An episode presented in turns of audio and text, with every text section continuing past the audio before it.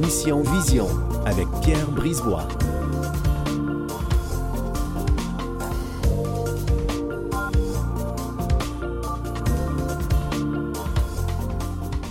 Bonjour à tous, je vous souhaite la bienvenue à cette toute nouvelle émission qui se nomme Mission Vision, où tout est dédié à ce qui touche à l'œil. Mon nom est Pierre Brisebois, je serai votre animateur. Nous aurons aussi comme chroniqueuse journaliste Julie Châtelain qui sera rechercher planétairement ce qui se passe en lien avec l'œil. On parle des trouvailles, des applications techno pour aider la vision, en passant par des recherches et découvertes qui se font sur les maladies de l'œil. Pour vous donner un aperçu des sujets à venir que l'on discutera dans cette émission, eh bien, nous allons recevoir des spécialistes de la vision, hein, comme, le titre le dit de l'émission. Et quand on parle de professionnels de la vue, on parle des docteurs, on parle des chercheurs, des fabricants de verres pour la vision, des fabricants de montures, des prothèses de l'œil avec un oculariste. Ah, nous allons parler avec ceux qui sont euh, plus souvent côtoyés, c'est-à-dire les optométristes, les opticiens, et bien entendu les ophtalmologistes et toutes leurs spécialités qui en découlent. Nous parlerons éventuellement de quoi un œil est constitué. Il ne faut pas oublier que nous sommes des mammifères. Est-ce que tous les mammifères ont la même vision? Évidemment, la réponse est non. Mais comment se fait-il que certaines personnes plus chanceuses voient mieux ou d'autres soient plus susceptibles d'avoir des maladies de l'œil? Est-ce le hasard ou cela est peut-être conditionnel à leur état de santé? On se pose la question. Il y a aussi la couleur de nos yeux. D'où viennent-elles? De nos parents, grands-parents? Il y a-t-il des avantages à avoir les yeux plus clairs ou des désavantages? Ou l'hétérochromie? Ben, ce sont les gens qui ont les yeux euh, qui ne sont pas la même couleur. Ah, la couleur des yeux. Un autre sujet qu'on démystifiera à l'émission. Alors, nous toucherons aussi aux affections oculaires. Il en existe beaucoup, que pour en nommer quelques-unes dans les émissions à venir. Il sera question des affections euh, suivantes, comme le strabisme, la dégénérescence maculaire, appelée la DMLA, la rétinite pigmentaire, le glaucome, la rétinopathie diabétique, euh, les cataractes, avec la population vieillissante, on comme pas le choix de parler des cataractes, la cécité totale, eh oui, il y a des gens qui sont dans la cécité totale, les tumeurs oculaires, la maladie de base d'eau, du euh, nystagmus et d'autres euh, sous-maladies de l'œil en lien avec ces affections oculaires.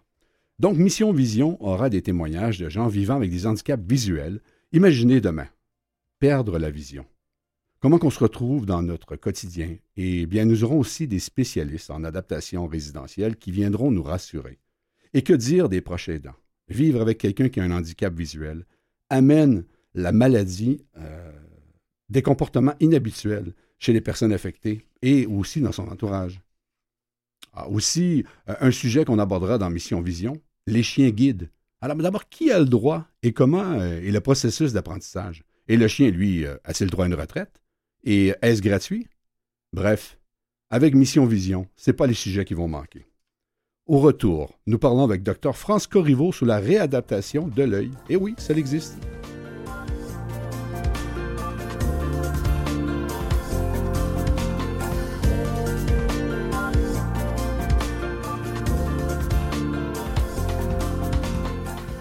Alors, euh, bonjour, docteur Corriveau. Bonjour. Alors, si vous permettez, je vais faire une biographie en survol de, vous. Alors, vous êtes natif de Québec, plus précisément de Montmagny, et dès votre tout jeune, vous saviez que vous vouliez être optométriste et aider les gens. Alors, vous avez réalisé votre rêve car en 2008, vous avez obtenu votre doctorat en optométrie de l'Université de Montréal. Vous avez une passion pour la binoculaire et l'optométrie développementale. Vous avez commencé à offrir la réadaptation visuelle très tôt dans votre carrière le fait que vous maîtrisez l'anglais comme le français, ben, le travail vous a amené en Ontario, plus précisément, plus précisément pardon, à Ottawa. Votre dévouement auprès des gens vous dirige vers un large éventail de patients, dont les aînés dans les résidences pour aînés, les, ce qu'on appelle les RPA. Puis par la suite et au fil du temps, vous fondez Vision Ability. Est-ce que c'est bien ça? Oui, il semblait ça. Ah ben, félicitations pour votre carrière. C'est quand même un très, très beau parcours. Merci. Alors, écoutez, j'ai une première question qui, qui me vient, mais que fait Vision Ability? Euh, et quel est votre rôle dans l'organisation? Oui, donc en fait, Vision Ability, c'est ma clinique à moi, c'est mhm. ma pratique où on fait euh, de la réhabilitation visuelle. Donc on fait, on travaille avec des gens qui ont eu euh, que ce soit des commotions, des AVC, euh, qui ont des symptômes visuels. On va travailler aussi avec des enfants et des adultes qui ont un strabisme, c'est-à-dire un œil qui, mhm. tourne vers l'intérieur, l'extérieur, ou un œil en bliope, un œil plus faible. Donc, on aide à réhabiliter le système visuel, à améliorer la coordination des deux yeux mhm. pour diminuer les symptômes. Dans la réadaptation, la première fois que je l'ai rencontré, d'ailleurs, on m'avait parlé de ça au niveau de réadaptation. Quand on se blesse, euh, exemple, euh, on est assez familier avec la physiothérapie ou l'ergothérapie physique. Savez, si on se blesse le dos, ils vont nous montrer un peu comment reprendre euh, une boîte ou faire les exercices pour nous aider pour la prochaine fois qu'on va se lever. Mais quand on parle de réadaptation visuelle, c'est pas très connu. Est-ce que je me trompe? Non, vous avez, vous avez tout à fait raison. C'est pas très connu. Il y a environ juste entre 4 et 5% des optométristes canadiens qui font de la réhabilitation visuelle. Mhm. Euh, donc, c'est encore quelque chose qui est très méconnu, mais euh, de plus en plus, là, on, prend du, euh, on prend du marché, on prend, on prend de la place par Réhabilitation visuelle Canada, qui est un organisme à but non lucratif pour mhm. les optométristes canadiens mhm. qui font de la réhabilitation visuelle. Mais oui, effectivement, c'est encore, euh, encore très méconnu, mais c'est un c'est quelque chose qui ça fait très longtemps qu'il est là, en fait. Euh, dans les dans les archives mm-hmm. des, journaux optométriques, en 1930, Skeffington, qui est un des, des pères de l'optométrie développementale, avait donné une conférence pour les optométristes à Montréal. OK. Donc, c'est quelque chose qui Alors, c'est pas d'hier. C'est curieux qu'on n'entend pas parler ou presque pas. C'est quoi les étapes de la réadaptation euh, visuelle? La c'est ça. La réadaptation visuelle, ben, c'est vraiment pour euh, réhabiliter, dans le fond, comment le cerveau contrôle la vision. Donc, c'est le concept de la neuroplasticité. Mm-hmm. Et donc, c'est de réentraîner les mouvements des yeux. Donc, par exemple, suite à une commotion, souvent les gens vont avoir euh, des fois, on va avoir des nausées, des étourdissements quand ils vont bouger leurs yeux, ou on va avoir beaucoup de maux de tête, ou on va même avoir de la vision double, par exemple, à l'ordinateur. Donc, on va revenir réentraîner les mouvements de base, mais aussi ce qu'on appelle la convergence, qui est les deux yeux qui vont bien, qui viennent vers l'intérieur ensemble, ou la divergence, qui les yeux qui vont vers l'extérieur ensemble. Bon, vous parlez de commotion cérébrale, ça veut dire que vous travaillez avec les neurologues, vous travaillez avec des spécialistes euh, euh, on travaille, ben, on a des références. Euh, on va travailler en collaboration avec les neurologues, mais mhm. pas, pas dans la même clinique. Mhm. pour moi, la majorité de mes références viennent d'ergothérapeutes, de, physiothérapeutes et d'autres optométristes. Mhm. mais c'est sûr que je vais toujours m'assurer que mes patients qui ont une commotion ont vu un neurologue ou euh, ou un physiatre, quelqu'un qui va avoir regardé, qui va avoir fait un scan, qui va avoir vérifié mhm. qu'il n'y a rien d'autre. Euh, Donc, ce que je comprends aussi, si vous permettez, c'est que dans la plupart des cas, que, que quelqu'un subit une commotion cérébrale, c'est que ne sachant pas que la réadaptation visuelle existe, parce qu'il ne fait pas de lien nécessairement, ben, il peut être, tout simplement passer le restant de sa vie à avoir des troubles oculaires et personne ne va rien faire. C'est incroyable. Oui, oui. Ben, de plus en plus, je vous dirais que les physiothérapeutes sont, sont très bien formés mhm. pour euh, la réhabilitation suite aux commotions et, la majorité d'entre eux sont au courant de la, réhabilitation visuelle. Donc, c'est souvent par, par, leur, euh, par leur bon soin que le patient va se retrouver euh, à venir nous voir. Mais c'est sûr que si le patient, pour une raison ou pour une autre, n'a pas vu un physio ou un ergo ou n'avait mhm. pas vraiment de symptômes physiques et juste des symptômes visuels, malheureusement, souvent, ils ne seront pas vus avant. Des fois, ça va prendre plusieurs années avant qu'on les voit le suite à la commotion. Bon, j'ai accroché sur un pourcentage. Vous avez dit tantôt, Dr. Corriveau, 4 à 5% des euh, optométristes qui suivent la formation ou s'intéressent. Est-ce que c'est comme ça? Ce que vous avez dit? Euh, ben en fait, non, c'est que 4 à 5 des optométristes canadiens offrent la réhabilitation. Oui, voilà, c'est le contraire. 95% du moins ne savent pas. de, oui, ça. Ben, de plus en plus, les optométristes le savent et euh, peuvent, sont ben, en fait, tous les optométristes sont capables de faire le dépistage, mais de plus en plus, les optométristes savent que euh, d'autres optométristes font la réhabilitation visuelle, vont souvent connaître les optométristes dans leur région qui le font. Mhm. Donc, de plus en plus, les optométristes vont, vont référer aux optométristes qui font la réhabilitation visuelle. Je comprends. Et au niveau du délai, on s'attend à quoi? Là? Si on prend un exemple de, de, euh, de, base, quelqu'un qui a une commotion cérébrale, est-ce que ça prend des mois, des années avant une réhabilitation? Généralement, c'est des, on parle de mois. Mm-hmm. C'est sûr que euh, suite à une commotion cérébrale, ben, il y a quand même 70% des gens pour qui les symptômes vont partir d'eux-mêmes à l'intérieur de trois mois. Donc, on ah, va toujours, on va, oui, donc on va généralement on va recommander d'attendre le trois mois pour voir si les symptômes s'en vont d'eux-mêmes. Ben, à ce moment-là, ils n'ont pas besoin de mes services, c'est encore mieux pour eux. Mm-hmm. Euh, mais le 30% que les symptômes persistent, après le trois mois, euh, généralement le du début de la thérapie visuelle jusqu'à la fin, la graduation qu'on appelle, on parle de mois. Euh, pour certaines personnes, ça peut, ça peut aller à un an ou deux. Ça dépend vraiment toujours des symptômes, des difficultés qui sont là. Puis, mhm. est-ce qu'il y avait d'autres difficultés aussi? Là? Si on a quelqu'un qui a euh, de la difficulté aussi à se déplacer ou de la difficulté avec le langage. D'autres adaptations, je comprends. C'est ça, c'est un peu plus long parce qu'ils ont un horaire qui est plus chargé aussi. OK. Mais au niveau, est-ce que c'est couvert par la plupart des régimes d'assurance? Est-ce que le régime d'assurance ontarien le couvre, exemple? Parce que vous pratiquez en Ontario? Oui, euh, donc en Ontario, les assurances automobiles souvent vont couvrir. Donc, si c'est une commotion qui est le résultat d'un accident de voiture, souvent l'assurance automobile va couvrir. Mm-hmm. Il y a certaines assurances privées qui vont en couvrir soit en partie, soit en totalité, mais c'est encore un, c'est quelque chose sur lequel on doit encore faire du travail parce que ben, les compagnies d'assurance ne connaissent pas vraiment ce qu'on fait, donc c'est pas encore dans leur euh, dans leur portfolio de choses qui vont qui vont couvrir. Et puis au Québec, est-ce que c'est euh, vous venez vous êtes d'origine du Québec, mais est-ce que la, RAMQ exemple couvre ça ou pas ou la SAC Malheureusement non. Euh, la RAMQ pour les enfants va couvrir, si je me souviens bien, parce que ça fait longtemps que je pratique plus au Québec. Mm-hmm la, la RAMQ va couvrir l'évaluation de la vision binoculaire pour mhm. les enfants, euh, mais elle ne va pas couvrir la thérapie visuelle.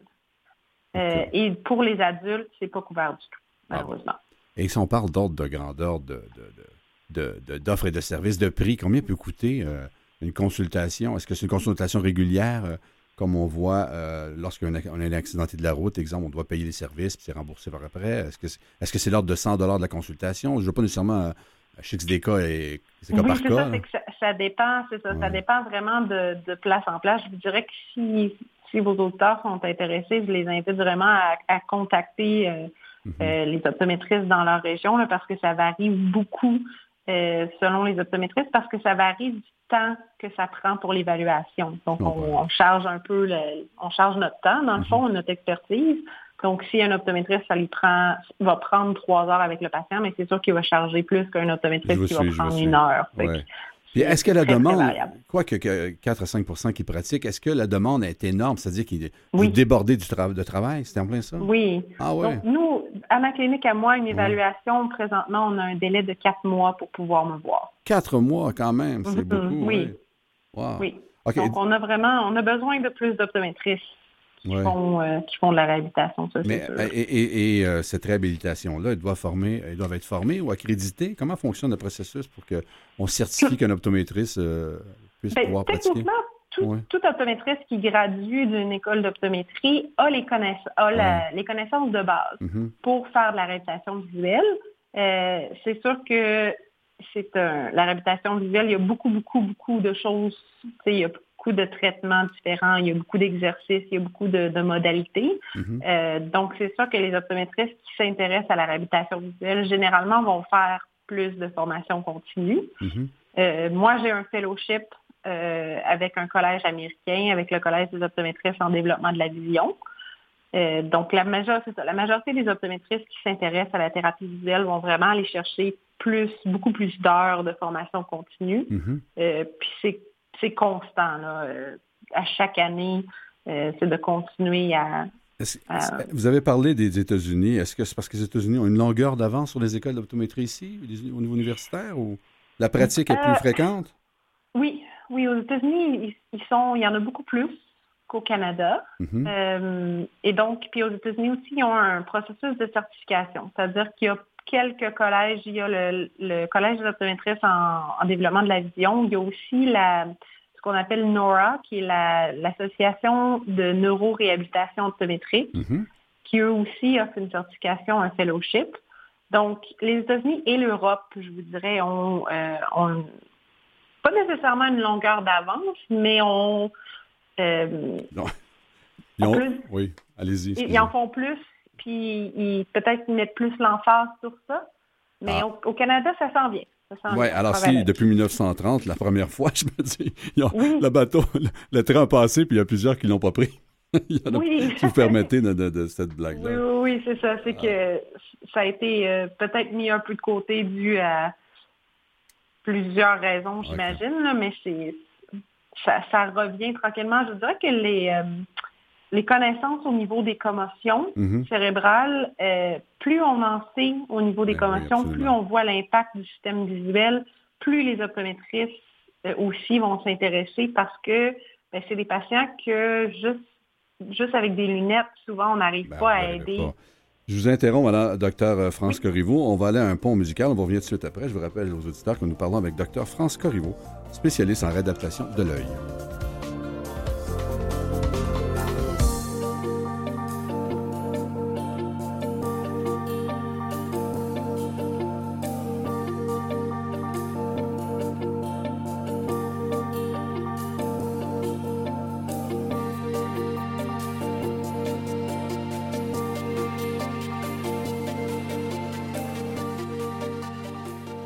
Bon, nous sommes de retour euh, avec le docteur France Corriveau.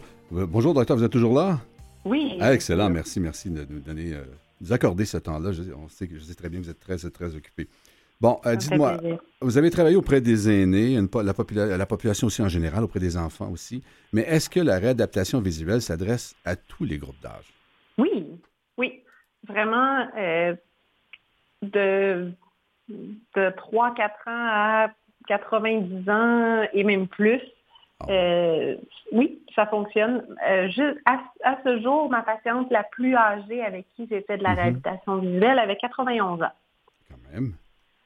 Et euh, ça a fonctionné.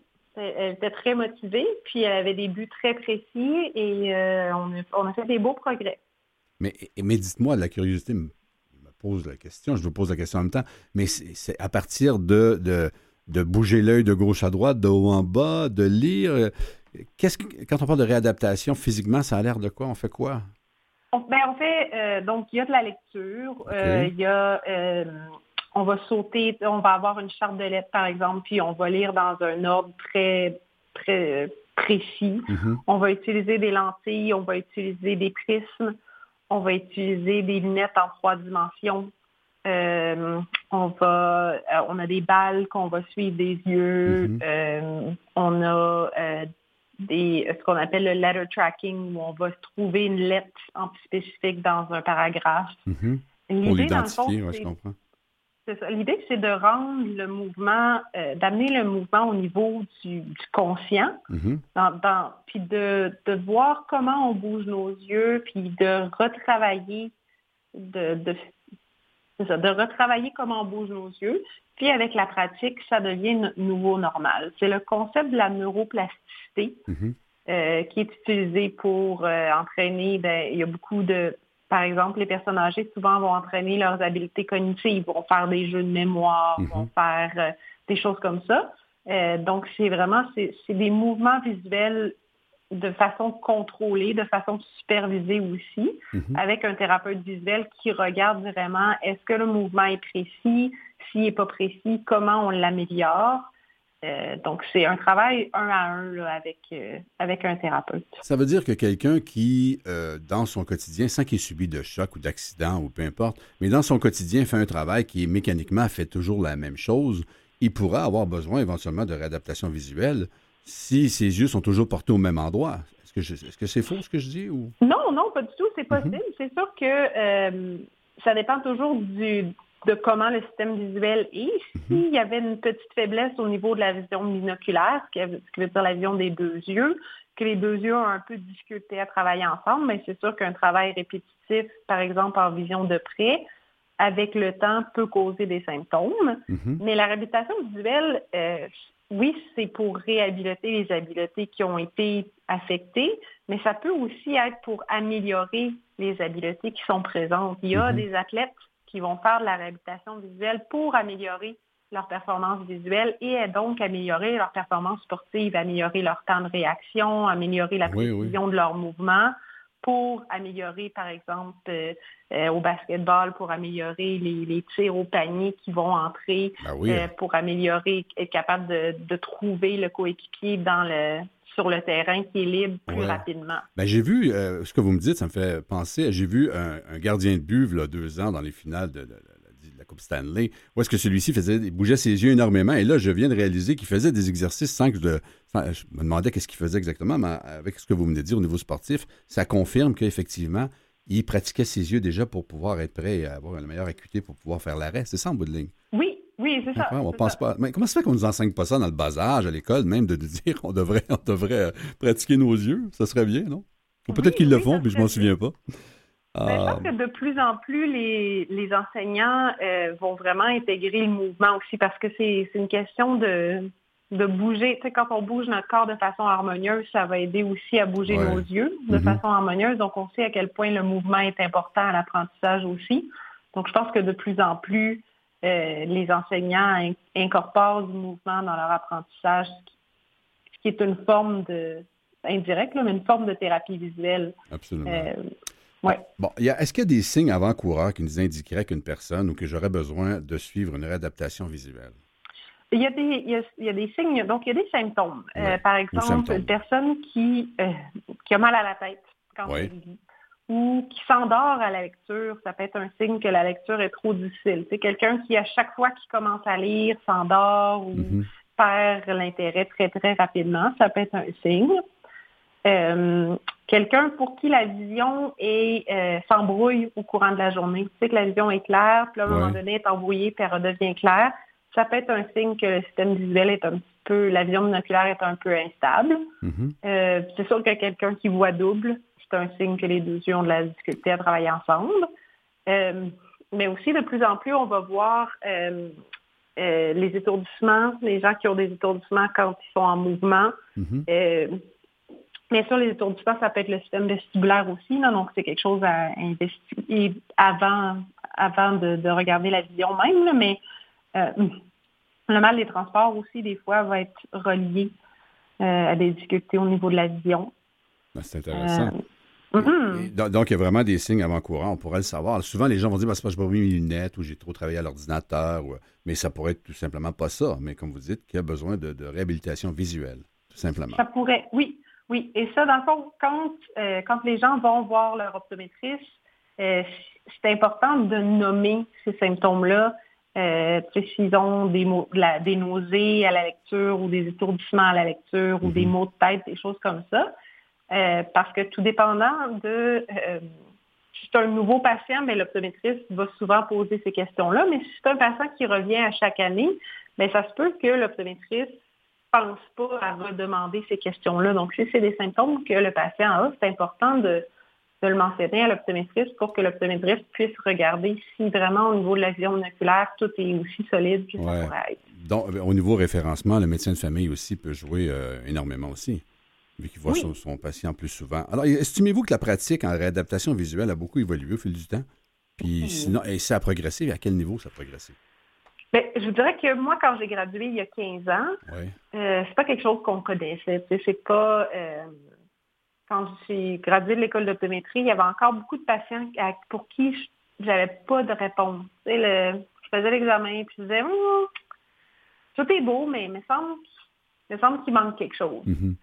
Euh, alors que là, ben, les étudiants, ils sortent de l'école d'optométrie avec déjà une connaissance de base que il y a des troubles de la vision binoculaire, qu'il y a des optométristes qui font de la euh, réadaptation. Donc, nos nouveaux optométristes euh, vont être encore mieux équipés pour du moins faire le dépistage. C'est sûr que c'est pas tous les optométristes qui veulent faire de la thérapie visuelle, puis ça, c'est bien correct. Mm-hmm. Mais au moins faire le dépistage, puis dire à leurs patients, ben, il y a quelque chose là, et voici vos options pour le traiter si vous voulez le traiter.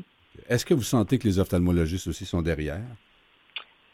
Les ophtalmologistes, c'est différent parce mhm. que eux, leur spécialité, c'est vraiment la structure de l'œil. Donc, la santé de l'œil, la structure de l'œil. Donc, eux, c'est plus la chirurgie ou euh, donc c'est c'est comme, c'est un peu des, des, pommes des oranges. C'est comparer deux choses. Bien qu'on travaille tous les deux sur l'œil, eux, ils regardent vraiment plus la structure, alors que nous, on regarde la fonction. Absolument. Euh, ah, vous avez bien répondu.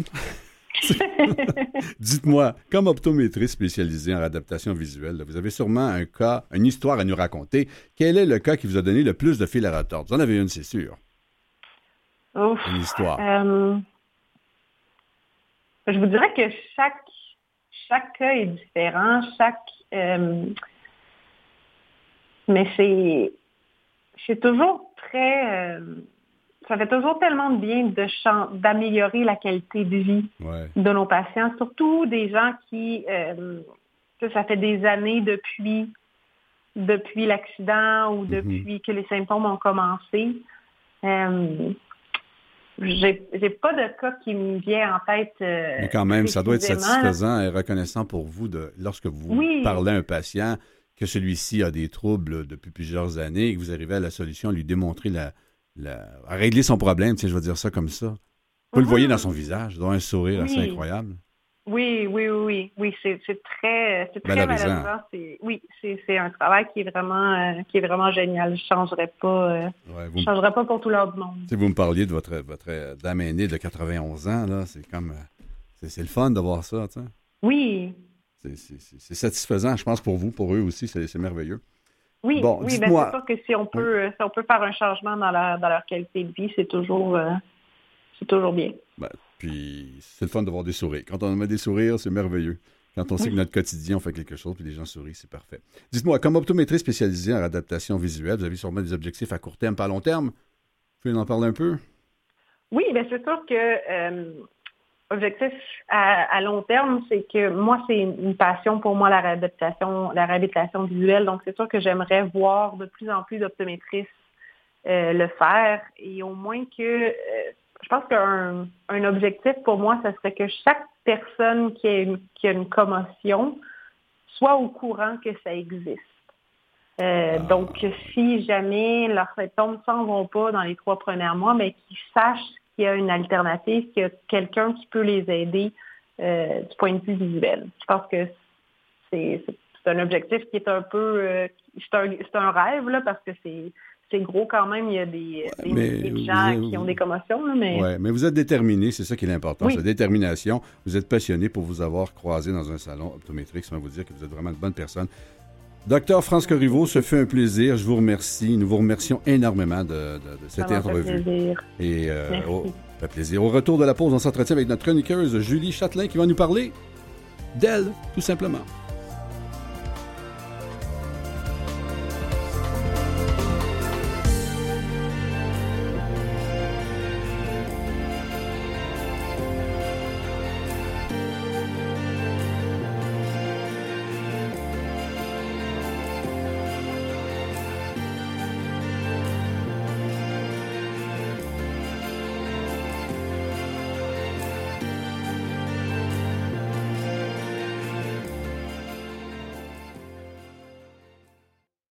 Vous écoutez Mission Vision avec Pierre Brisebois. Ben, en premier, euh, si tu permets, je suis avec Julie Châtelain. Bienvenue, Julie. Allô, Pierre. Alors, je ne peux ne pas te vous voyer parce qu'on se connaît. Ça serait un eh peu mentir aux auditeurs, aux éditrices. Exact. Alors, si tu permets. Alors, Julie, euh, bon, tu, es, tu, vas, tu, vas, être chroniqueuse. Tu es chroniqueuse à l'émission Mission Vision. Oui. C'est une première émission aujourd'hui. Donc, euh, mais où est-ce que tu vas parler à chaque semaine de sujets différents? Alors, qui se passe tant local, tant régional, tant planétaire tant au niveau hein, techno, tant au niveau sciences, recherche, témoignage. C'est un peu ça, hein, je ne me trompe pas? Ah oui, absolument. Tout ce qui tourne autour euh, de l'handicap euh, visuel. Mhm. Et c'est ça qui est le fun, c'est que je peux aller euh, parler de ma propre expérience et aller dans toutes les. oui, mais attends, je te retiens. Là, on ah va aller là si tu permets, mais juste avant, oui. Alors, je voudrais qu'on parle de toi, comme tu le mentionnais, parce que tu es une personne avec un handicap visuel. Exact. Bon, tu allais le mentionner, je t'ai coupé. tu as besoin d'une canne pour te déplacer. Oui. Euh, mais t'es pas venu au monde aveugle. Non. Alors raconte-nous un peu là, oui, ton parcours. Oui, parce que le dans plus loin que tu peux aller. Ben oui, c'est ça, parce que dans le fond, je suis née euh, avec une malformation congénitale, mm-hmm. ce qui veut dire que j'avais des petits petits nerfs euh, optiques, dans le fond, sont mal développés. Ça, ce que ça fait, c'est que j'ai eu une myopie de moins 14 dès le départ. Mais euh, je suis née en 1982 et la médecine euh, a pensé plus que j'avais une déficience intellectuelle avant même. Parce qu'il n'était pas en mesure de pouvoir identifier ta maladie à ce moment-là. Non, non, non, non, non. pas ta maladie, mais ben, mon handicap, ma condition, euh, visuelle. Mhm. Et là, ça fait que moi, je me suis développée comme quelqu'un ben, qui, qui, était, tu sais, qui avait des lunettes très épaisses, mais j'avais pas de canne, j'avais pas de service avec Louis Braille. je, je rentrais même pas dans les. Euh, Mais t'étais-tu à ce moment-là. Euh, c'est sûr qu'on s'en souvient pas qu'on est jeune, jeune, jeune, mais ta mère, est-ce que tu moyen que tu dessinais? Tu faisais. Est-ce que tu écoutais la télé? Ben, tu- Ah, moi, j'ai eu mes- ma première paire de lunettes, j'avais trois ans et demi. Ça a pris trois ans et demi avant qu'un médecin dise ben, Hey, je pense qu'elle voit pas bien, cet enfant-là. Ce qui veut dire que mon- comment je me suis développée, c'est comme quelqu'un qui voyait pas. Mhm. Parce que moi, je devais approcher les choses à mon visage, euh, proche, proche, proche, pour pouvoir être en mesure de faire une activité. C'est pour ça qu'ils ont pensé que j'avais une déficience intellectuelle, parce que Ouais. tout d'un coup, j'avais comme un petit retard euh, à plein, euh, à plein de niveaux. Mais moi, comme je suis quelqu'un qui a euh, beaucoup euh, de caractère, euh, même petite Ah, fille. même petite fille, ah oh, oui. oui, oui. Parce que Louis Braille, à un moment donné, je parlais avec une, une intervenante et elle m'a demandé, elle dit Ça serait intéressant que tu demandes à ta mère si tu fait du quatre pattes. Ah, Là, je pourquoi? disais, ah oui, pourquoi? Parce qu'elle dit, les enfants qui ont un handicap visuel, habituellement, ne font pas cette étape-là. Ils passent de coucher à debout. Parce que quand tu es debout, ben là, tu amènes les objets proches-proches, alors que le quatre pattes, c'est que tu vas à l'aventure. Tu t'éloignes de tes parents, mais tu sais pas ce qu'il y a autour. Ben moi, j'ai fait du quatre pattes à six mois, Donc, en sachant pas où je m'en allais. Mais sans nécessairement marcher, mais toi, en équilibre ou tu marchais, là? Ah non, non, moi je rentrais dans les murs, euh, tu sais, mais je déboulais les escaliers. Tu sais, mais, mais, Ben oui. mais j'avais, tu sais, je continuais quand même. Ouais. Tu Et t'es- t'es l'aîné de la famille, je me oui, pas. oui, oui, c'est Donc, ça. tes parents n'avaient pas nécessairement de référence d'enfant, hein, parce que souvent, c'est ça le premier de la famille. Oui. On découvre tout en tant que parent. Ouais, non. Et puis, on ne sait pas si notre enfant est, on dit, Ben- on dit standard ou pas. Oui, oui, oui, oui. Non, puis Mhm. c'est comme ça. C'est comme ma sœur, elle a 16 mois de différence avec moi. Mais là, c'est quand ma sœur a été un petit peu plus vieille, là, ils ont commencé à faire Ah, ben elle, euh, ça se passe comme ça, puis Julie, c'est pas de même. Mhm. C'est pour ça qu'ils ont entamé des démarches euh, pour voir c'était quoi qui se passait avec leur fille. Ouais. Et là, au moment qu'ils ont découvert euh, tout ça, ben là, ça a été juste, euh, OK, ben, elle va avoir euh, une myopie sévère. C'était juste ça. Sévère. Et les conséquences dans ton quotidien, c'est quoi? Tu ne voyais pas à 10 pieds? Tu voyais pas à Ah ben en fait euh, à l'école je devais être euh, collée sur le tableau parce que même la première rangée c'était pas assez Mhm. et à cette époque-là euh, bah, ce qu'on faisait c'est qu'on te collait sur le tableau alors tout d'un coup euh, euh, moi-même j'ai développé une stratégie de faire à semblant que je voyais fait, pour être plus euh, reculée parce que je voulais pas être assise euh, en Puis avant. L'adaptation scolaire, ça n'existait pas dans ce temps-là. Non, non, non. Puis moi, ça a été très difficile, mon parcours, à cause de ça, justement. Je détestais l'école. Ouais. C'était difficile. Mais ça fait que, par contre, ben, je faisais euh, du vélo, euh, je faisais même euh, du, du BMX. là. on avait des grosses buttes de sable. Moi, j'allais Ah, là-dedans. je suis pas surpris. Ouais. Mais attends, je te ramène en ton trois ans. Tu as Oui. tes premières lunettes. oui. Est- Est-ce que tu te souviens un peu quand tu as mis tes lunettes? Est-ce que tu as une mémoire de ça? Ben oui. En Oui. fait, quand j'ai mis mes lunettes, Oui. La première chose que j'ai dit qui a vraiment été marquante, c'est quand j'ai dit Oh, regarde les petites maisons. Mais les petites maisons, là, Ouais, c'était les voisins l'autre bord de la rue. OK, tu les voyais pas. Non. Eh, mon... Ta mère devait être inquiète de ne pas te laisser aller sur la... Tu, tu viens de Ah Montréal? là, tu- Non, non, non, non, non. Moi, je suis sur la rive nord, là, une banlieue. OK, donc les rues, tu pouvais jouer dans les rues. Oui, oui, oui, c'est ça, c'est ça. Mais ça fait que, ben là, c'est là qu'ils ont réalisé, ben ça voyait pas les voisins. Là, on parle même pas de petites maisons dans le Mhm. fin fond d'un champ. là. On parle vraiment des voisins proches proches que je les voyais pas. C'est là qu'ils se sont rendus compte à quel point finalement elle voit pas notre fille. Mhm. Donc quand mettons j'écoutais la télé et que je me collais la, le, visage proche proche, ben c'est parce que j'avais besoin, même avec mes lunettes, d'être proche. Parce que la myopie, à un moment donné, il y a comme une limite que tu Mhm. peux aller. Tu corriges, mais il y a un il y a comme une, un- une distance entre la lunette et l'œil qui Mhm. peuvent pas compenser. Ce qui fait que moi, ben, j'approchais tout, tout, tout, euh, tout. Les, les- quand je dessinais, j'avais la face collée dans mon, dans mon cahier. Euh, le fait d'avoir eu des lunettes, ça n'a pas changé grand-chose euh, finalement à ce niveau-là. Mais quand tu es arrivé à l'école, là, euh, moi, je, ben, plus loin, je me souviens, c'est peut-être maternelle. Là, bon, Oui. j'avais pas les problèmes que tu avais, mais on voyait des, des, des- des élèves dans la classe qui pouvaient avoir des lunettes euh, Oui. un peu plus euh, épaisses, je veux dire ça Oui, comme ça. oui. Comment ça a été la moquerie? Est-ce que les enfants, Ah. les enfants sont méchants, là, on se cache Oh pas? oui. Il y en a des oui. gentils, mais hein, en Ah général, non, à l'école, non, hein, non, non. Moi, c'était Intimidation. vraiment intimidation. Mais à Ouais. l'époque, on disait pas ça. Hein? On Non. disait des taquineries. OK. Mais Moi, toi, tu les subissais? Est-ce que tu en as subi? Ah, j'en ai subi Ah ouais? énormément. Moi, c'était vraiment les berniques électroniques Mhm. et les fonds de bouteille. Ah ça, ouais. c'était à tous les jours, plusieurs, plusieurs fois par jour. Les enseignants ne savaient pas vraiment quoi faire avec ça parce qu'on disait c'est ça, c'est des, des taquineries. Ça fait que moi, rapidement, ben, je me ramassais dans les toilettes, je me cachais là, je voulais pas sortir OK, de dehors la grosse sur la intimidation. Oui, ah oui, ouais. oui. Je voulais pas sortir euh, Mhm. euh, sur la cour d'école parce que je savais que j'allais me faire niaiser. Je préférais rester cachée dans les toilettes Mhm. euh, parce que ça m'a vraiment marqué. toute mon estime personnelle là, a été énormément Puis tu te affectée. poses quoi comme question dans ce temps-là quand tu, tu es atteint de, de, de- de problèmes de pas cécité, mais de non-voyance comme ça? Qu'est-ce que c'est? Qu'est-ce que tu dis? C'est ta faute à cause de qui? Qu'est-ce que j'ai fait? Tu fais quoi? Non, non, La parce culpabilité? Ben, en fait, c'est que moi, rapidement, lorsqu'ils ont su que j'avais de la myopie sévère, ils ont dit à mes parents que euh, je risquais d'avoir euh, éventuellement d'être aveugle. Mhm. Mais ils n'ont pas plus expliqué euh, que ça. Ça fait que moi, toute petite, je savais que je pouvais être aveugle. Et là là. Et, et, et dans le fond, c'est que je, je portais un peu ça, tu comme, euh, comme un stress Mhm. constamment. Ah oui, pauvre. Ben oui, tu exemple, j'allais en éducation physique, le, le ballon revolait dans mon visage, les Non, voyais lunettes, pas. Ben non, n'y a rien les lunettes revolaient. Ouais. J'avais tout le temps peur de perdre. euh, Est-ce que ça la nuit au niveau euh, des notes scolaires? Que ça... Oui, oui, oui, au Ah niveau ouais? des notes, oh, oui, Ah énormément. oui, parce que j'étais intimidée à l'école, je détestais l'école, je voulais pas y aller. Euh, ça a même fait qu'à l'âge de 10 ans, j'ai même, je, je parlais même de suicide, Ah oui, sans dire suicide, mais je disais que j'allais mourir puis que j'allais me lancer en bas euh, du deuxième étage par la fenêtre. Mm. Et là, c'est là que ma mère a dit Oh, ma fille est en grande détresse, Mhm. mais déjà à 10 ans, moi, je voulais pas, je voulais plus vivre. Qu'est-ce qui est rendu au secondaire? Comment ça s'est passé? Ah, ben, secondaire, ça a été comme une, une coche de plus. De plus? Oui, oui, oui. Ah oui, c'était pire. L'intimidation était pire? Oui, oui. Ah oui, j'aurais pensé le contraire. Ah non, parce, parce que Ah là, oui. c'était vraiment en plus, c'est tu es laide. Ah oui, oui. Puis il n'y a personne Ah. qui, aime ça avoir ce statut d'être là. non, c'est puis c'est- ça reste que hein, les, les femmes, là, les filles, les petites filles, la construction de l'estime de soi, de la confiance, l'image de soi.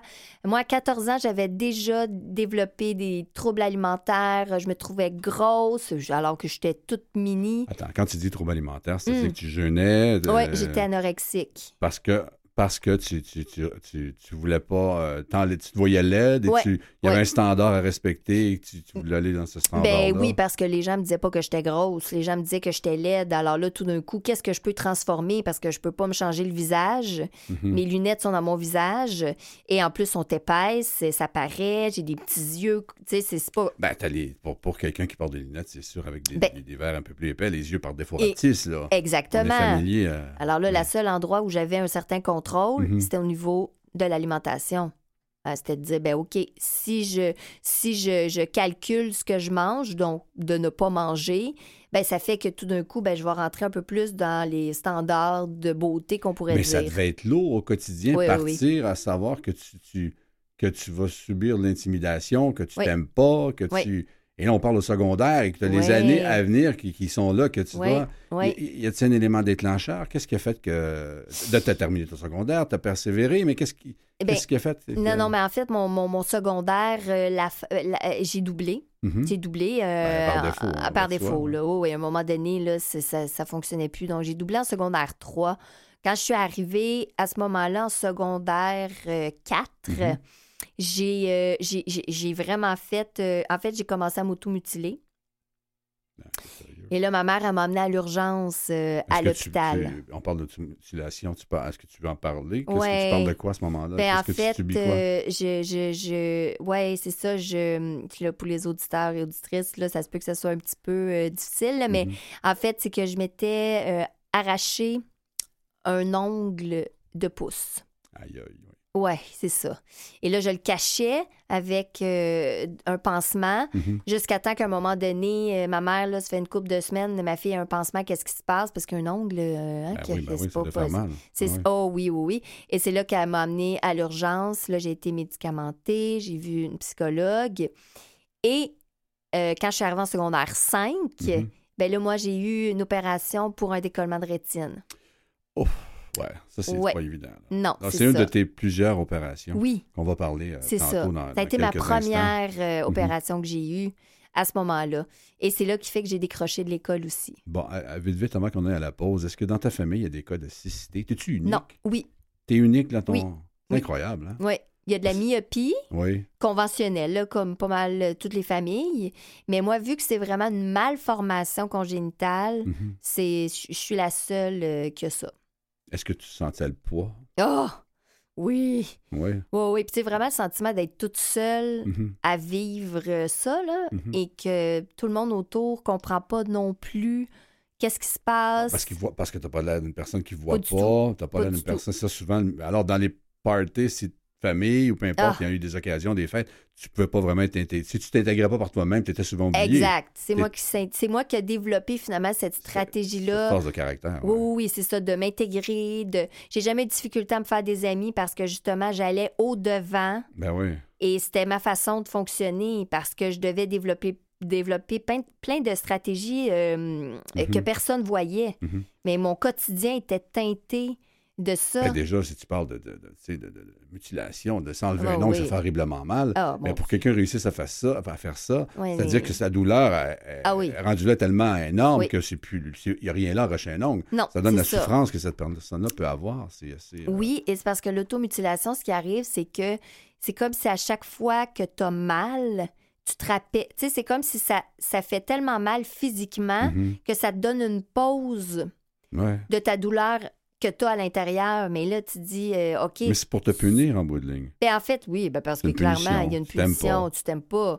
Mais c'est aussi pour ressentir la douleur physique. C'est comme une façon de changer le mal de place. C'est vraiment une grande détresse. Bon, ben écoute, on va continuer après la pause. On s'en Oui. en pause. Merci.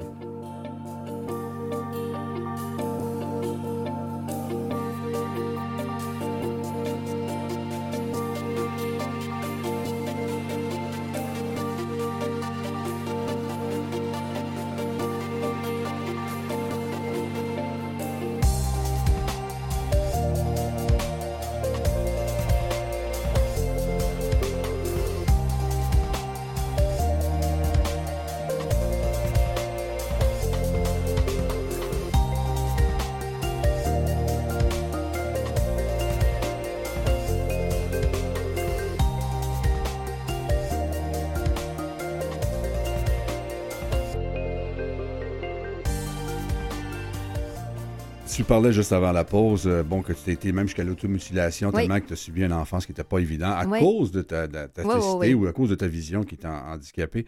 Euh, bon, au niveau de ta famille, tu es tout seul, tu es unique. C'est assez particulier. Donc là, euh, comment que les parents réagissent quand ils. Là, tu- ta mère, tu dis, bon, c'est impliqué, mais de voir ton Oui. enfant qui s'automutile, Oui. que là, euh, qui, est- qui quelque part euh, un cas lourd dans, dans, dans- tu sais, primaire, ça va pas, c'est Oui. ce que je comprends. Rendu Oui. au secondaire, ça va pas mieux. Non. Euh, c'est difficile. Comment ta mère a passé, ton père a passé, ou tes parents ont passé à travers ça? Ben, en fait, euh, ce qui s'est passé, c'est que ma mère est très euh, proactive. là. Donc, euh, quand j'ai quand j'ai eu 10 ans, elle m'a envoyé voir une psychologue tout de suite. Quand j'ai eu euh, quand j'ai fait l'automutilation, même chose, euh, psychologue. Ça veut dire qu'elle elle a trouvé des moyens assez euh, rapidement quand elle voyait la détresse. Mhm. Mais à travers ça, c'est on n'en parlait pas. Ça, en fait, C'était gênant. eh ben, en fait, j'étais en détresse, mais Ouais. c'est comme si Non, mais la... on, on savait pas pourquoi j'étais en détresse. Oui, mais sans connaître tes parents, mais la, la mentalité qu'il y avait dans ces, Non, dans cette on- époque-là, sans te vieillir, c'était que, bon, on n'en parle pas. Non, on n'en on parle ne le pas. dit pas. Bon, là, on a un enfant qui est un peu bruyant, un peu plus actif à cause, mais Ouais. on n'en parle pas. On le dit pas. On évite le sujet. Mais en général, je, je ne juge pas tes parents. Non, là. non, non, non, pas non, non, mais dire, non, non, non. Puis Ouais. tout le monde est au courant euh, Mhm. chez moi, mais c'est ça, on n'en parlait pas. Ce qui fait que moi, je savais que j'avais un handicap. Moi, je savais que je pouvais être aveugle Mhm. et je vivais mon quotidien comme ça, avec Ouais. tout ce que ça, ça comporte. Ouais. Et on n'en parlait pas. C'est fait que c'était juste Julie est plus difficile que les autres. Elle, elle est rebelle, elle se fâche, elle se fait mal. euh, euh, sais, Mais adapté. elle est adaptée. Bon, ton premier travail, comment? Parce que maintenant, tu veux t'intégrer à la société. Oui. Qu- Qu'est-ce qu'encore une fois, l'élément déclencheur qui a fait, tu dit, ben là, je vais, faut que je fasse de quoi? Ben, Dans mon côté rebelle, qui, Oui. par défaut, là, qui Oui. s'installe. Ben mon, mon premier travail que j'ai fait, c'est que j'ai travaillé dans un, euh, un camp de jour. Mhm. Parce que là, j'avais 16 ans et ma mère de, disait Ah, Julie, euh, ça, ça existe, c'est pendant l'été seulement. Puis après ça, ben, tu fais ton année scolaire. J'ai fait euh, le camp de jour, je suis arrivée et tout de suite, on m'a dit toi, on te verrait plus être accompagnatrice, donc avec euh, des jeunes avec une déficience intellectuelle, des jeunes euh, Ah, je en plus oui. un 1 Mhm. de l'accompagnement, versus avoir un groupe de 75 jeunes. Et là, qu- quand ils m'ont dit ça, parce que c'était 18 ans pour être accompagnatrice. Ouais. Et là, c'est là qu'ils m'ont dit, ils avaient vu un peu le potentiel que je voyais pas à ce moment-là, Mhm. et de dire, ouais, on va te former, on va donner des formations, on va te laisser comme un, une période de probation pendant l'été. Mhm. Puis si tu aimes vraiment ça, l'été prochain, mais là, tu vas pouvoir faire ça. Fait que j'ai commencé de même. Et j'ai adoré. Ça a été ma Ben oui, première parce que tu avais une expérience. idée déjà de bon, la clientèle, je veux dire comme ça, Oui. qui, qui étaient des gens exclus. Oui, Et toi, tu as passé, ce que je comprends, tu pas de partie Faire- exclue, donc tu savais c'est quoi, c'est qu'est-ce que ces gens-là vivaient. Et, euh, Mhm. wow. Et j'ai eu vraiment un, un gros, euh, un gros coup de cœur. Mhm. Mais là, après, c'est là que j'ai eu l'opération. Euh, ça a été compliqué. Et là, j'ai décroché. Mais en fait, j'ai pas décroché parce que là, tout d'un coup, je voulais plus aller à l'école. Ouais. C'était à cause des obstacles. Mais je savais à ce moment-là que je voulais faire ce métier-là. Je voulais être. euh, Ben là, à ce moment-là, je savais pas comment ça s'appelait. TES, mais... C'est ça. TES, Ouais. mais. Avant qu'on ait au niveau TES, Oui.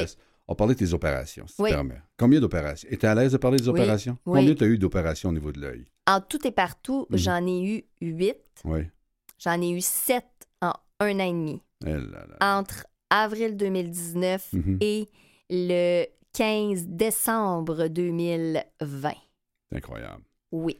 On a juste à penser qu'on a une coupure et puis on se met un Mm. diachylon, hein, un plaster, comme on dit. Oui. Et puis, euh, on se coupe à côté quelques temps après à dire, Mon Ah. ça, ça guérit pas, ça n'a pas guéri ma première. ça. Si on se souvient de la douleur de la première, Oui. comment c'est subir cette opération? Ben, en fait, c'est ça, c'est que l'œil se, se répare jamais.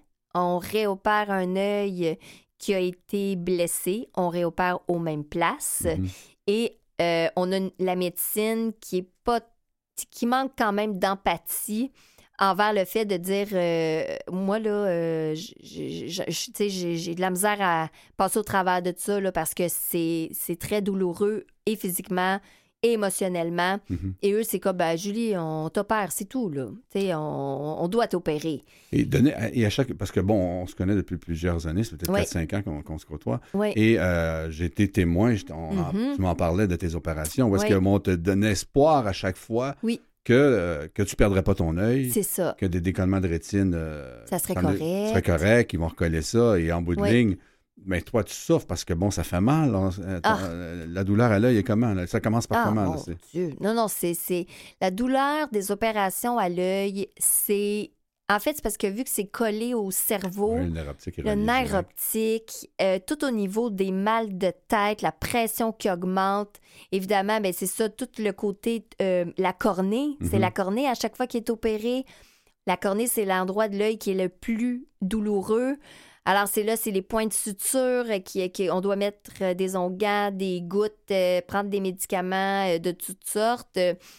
C'est, c'est vraiment très, Et- très et- douloureux. Et, là. le yo-yo, moi, je me souviens, je vais appeler ça comme ça, où est-ce qu'on te disait, oui, donne espoir, moi, tu vas être correct. Oui. Et un mois après, la chirurgie n'avait pas fonctionné. Exact. Retourne en opération. Oui, Encore le même scénario. C'est ça. Pour finir que, bon, Que- tu as perdu ton œil. exactement. Ton, ton corps a rejeté l'œil, c'est un peu- il l'a enlevé. Je Ben, dis, mais, mais la, la mécanique en arrière, oui. c'est qu'il Ben, y a eu trop de chirurgie. Oui, mais en fait, il y, a les chirurgies, mais avant ça, c'est parce que j'ai un six ans d'injection Ah oui, de dégénérescence de maculaire. dégénérescence maculaire. Mhm. Parce que quand j'avais rencontré le, le- le spécialiste de la cornée, c'est ça qu'il m'avait dit. Il dit Ici, là, on a un œil fatigué. Oui, tu as eu toutes ces opérations-là, mais tu as 27 injections avant ça dans cet œil-là. Fait que ce que ça fait, c'est que la cornée est fragilisée Mhm. à chaque fois. Quand tu es opéré, on refragilise aux mêmes si places. on, Ben, on c'est se coupé à la même place, mais on sait ben, et c'est ça. ouais. Exact. Et c'est pour ça que lui-même, il m'avait dit j'ai peur que si on trouve pas un traitement rapide pour la cornée, tu vas perdre ton œil. Incroyable. Et c'est là que, euh, parce que c'était ça, c'est que deux semaines, mon œil guérissait. Deux semaines après, il guérissait plus. Et c'est comme si mon œil, à un moment donné, il est allé au bout de ce qu'il pouvait. Mhm. C'est comme si là, ils ont dit, ben, ton œil Il est, maximum. il est en train de mourir, là, Ouais. dans le fond. C'est vraiment comme, Bon. c'est une nécrosité, là. Ben oui, c'est ça. Donc, c'est ce que tu me disais. Ton corps a rejeté ton œil indirectement. Oui, ce qui fait oui, qu'il a oui. abandonné, si on va dire ça comme Ben ça. oui. Il a abandonné. Donc, l'œil s'est com- commencé à se nécroser. Ah, Ben, c'est ça. c'est en C'est plein ça. c'est la mort d'un organe. Ouais. C'est le. le- tu sais, parce que tu pousses. Parce que moi, c'est ça que la, la médecine me disait c'est que même si j'étais anxieuse, que j'étais rendue, je prenais des médicaments pour dormir, pour Mhm. L'anxiété, tu sais, de toutes sortes d'affaires que j'essayais pour Ben, gérer. avec raison, oui. mais j'avais le moral tellement Ah, fort. on, va, on va parler de ta force après parce que c'est incroyable tout ce que tu corps. me dis. C'est, euh, déjà là, tu te dis, mais comment on peut passer à travers ça? Oui. Et, et là, bon, tu, tu perds ton œil. Oui. euh, ça se fait. Il y a une inquiétude que ça, ton autre œil aussi Oui. euh, soit atteint au même niveau Oui. parce que tu as la dégénérescence maculaire aussi à l'autre œil. exact. Et tu as la même myopie euh, sévère. Donc là, et là, euh, Le glaucome. le glaucome, tu étais encore méga ultra stressé. Je me souviens, tu Ah. me contais ça. Et là, ça c'est calme. Là, les, oui. les diagnostics sont corrects? Oui, là, ça se calme. Parce que là, je suis au courant de la situation, au complet. Avant, là, la médecine, eux-mêmes ne savaient pas trop ce qui se passait. C'est à force de m'opérer qu'ils ont découvert c'était quoi le bobo. Puis finalement, c'est pas une myopie sévère. C'est une myopie. euh, ça n'existe même pas. Ils ont inventé ces trois noms. Fait que c'est une myopie dégénérative, maligne, maladie. Ça, c'est pour dire que dans le fond, moi, chaque fois que ma myopie augmente, Mhm. mon œil continue de grandir. Mais de l'intérieur, ça se Ah voit oui. pas, hein? Mon œil grandit, grandit, grandit. Mais des conséquences, ça fait mal à la tête, ça fait quoi? Ben oui, Ça- ben oui, ben oui, ben mon Dieu, j'ai passé euh, ma vie mal à la tête du côté gauche, euh, Comme des incroyable. migraines, là. Ah oui, oui, des migraines, c'est Bon, ça. écoute, là, Mais c'était pas ça. on regarde, ça va mal au primaire, ça va mal au Oui. secondaire. Tu vis au monde avec un handicap visuel. En bout de ligne, après multiples injections, tu perds ton œil. Euh, écoute, c'est- déjà là, c'est ultra.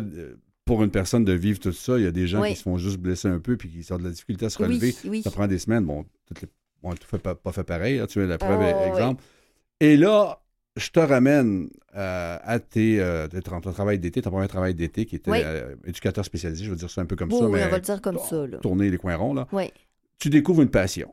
Tu découvres que là, tu es une vocation, que tu es dû pour faire un, un- un TES, c'est ça? Oui, exact. Une technicienne en éducation spécialisée. OK. Qu'est-ce que ça Oui. fait, ça, exactement? Ben, en fait, l'éducation spécialisée, là, c'est qu'on travaille avec des différentes clientèles qui sont euh, qui, qui ont des difficultés, euh, que ce soit dans les écoles, déficiences intellectuelles. On peut travailler avec des femmes victimes de violences conjugales, Ah, personnes niveaux, âgées. en fait, on peut travailler partout. OK. Santé mentale, réadaptation physique, tout. Et après ça, ben, c'est différents milieux et on fait du terrain que ça s'appelle. Ça veut dire que nous, là, on travaille à quatre pattes avec la personne. Si c'est en maternelle, ben, on est assis avec les petits cocos à Ouais. terre. On est sa cour d'école. Si on est en violence conjugale, eh bien, on les tient par la main, on les accompagne. C'est vraiment, c'est pas une job où est-ce qu'on va euh, faire des rapports. Euh, on, on fait quand même évidemment des, des- des- quand même, on écrit Mhm. des trucs là, mais on n'est pas dans les rapports. On est vraiment avec l'être C'est humain. dans l'actif, comme on parle. On fait de la relation d'aide, on fait Ouais. du soutien émotionnel. Et là, tu t'es retrouvé à perdre ton emploi aussi dans ce milieu-là. Oui. Ah, un, malheur- Ben un oui, bonheur attire hein? un malheur par moment. C'est ça. Alors, tu t'es retrouvé à perdre ton emploi à cause de ton handicap Oui. visuel parce que l'environnement, je me souviens, tu me disais, n'était pas adapté non, pour. Alors, imagine, on, on est quand même en 2023. Oui. À ce moment-là, on est dans dans l'antérieur, mais quand même, comment se fait qu'on se dit qu'au Québec, on n'a pas des places adaptées pour des Mhm. gens diplômés qui viennent en aide à des gens qui sont- font partie de l'exclusion? Oui. C'est assez incroyable. Bon, Oui. eh, rien t'arrête. Là, Non. tu décides indirectement. Moi, je vais prendre ma, ma main, ma vie en main différemment. Tu Oui. te diriges vers les communications. C'est Oui. un peu ça? ben oui. C'est ça.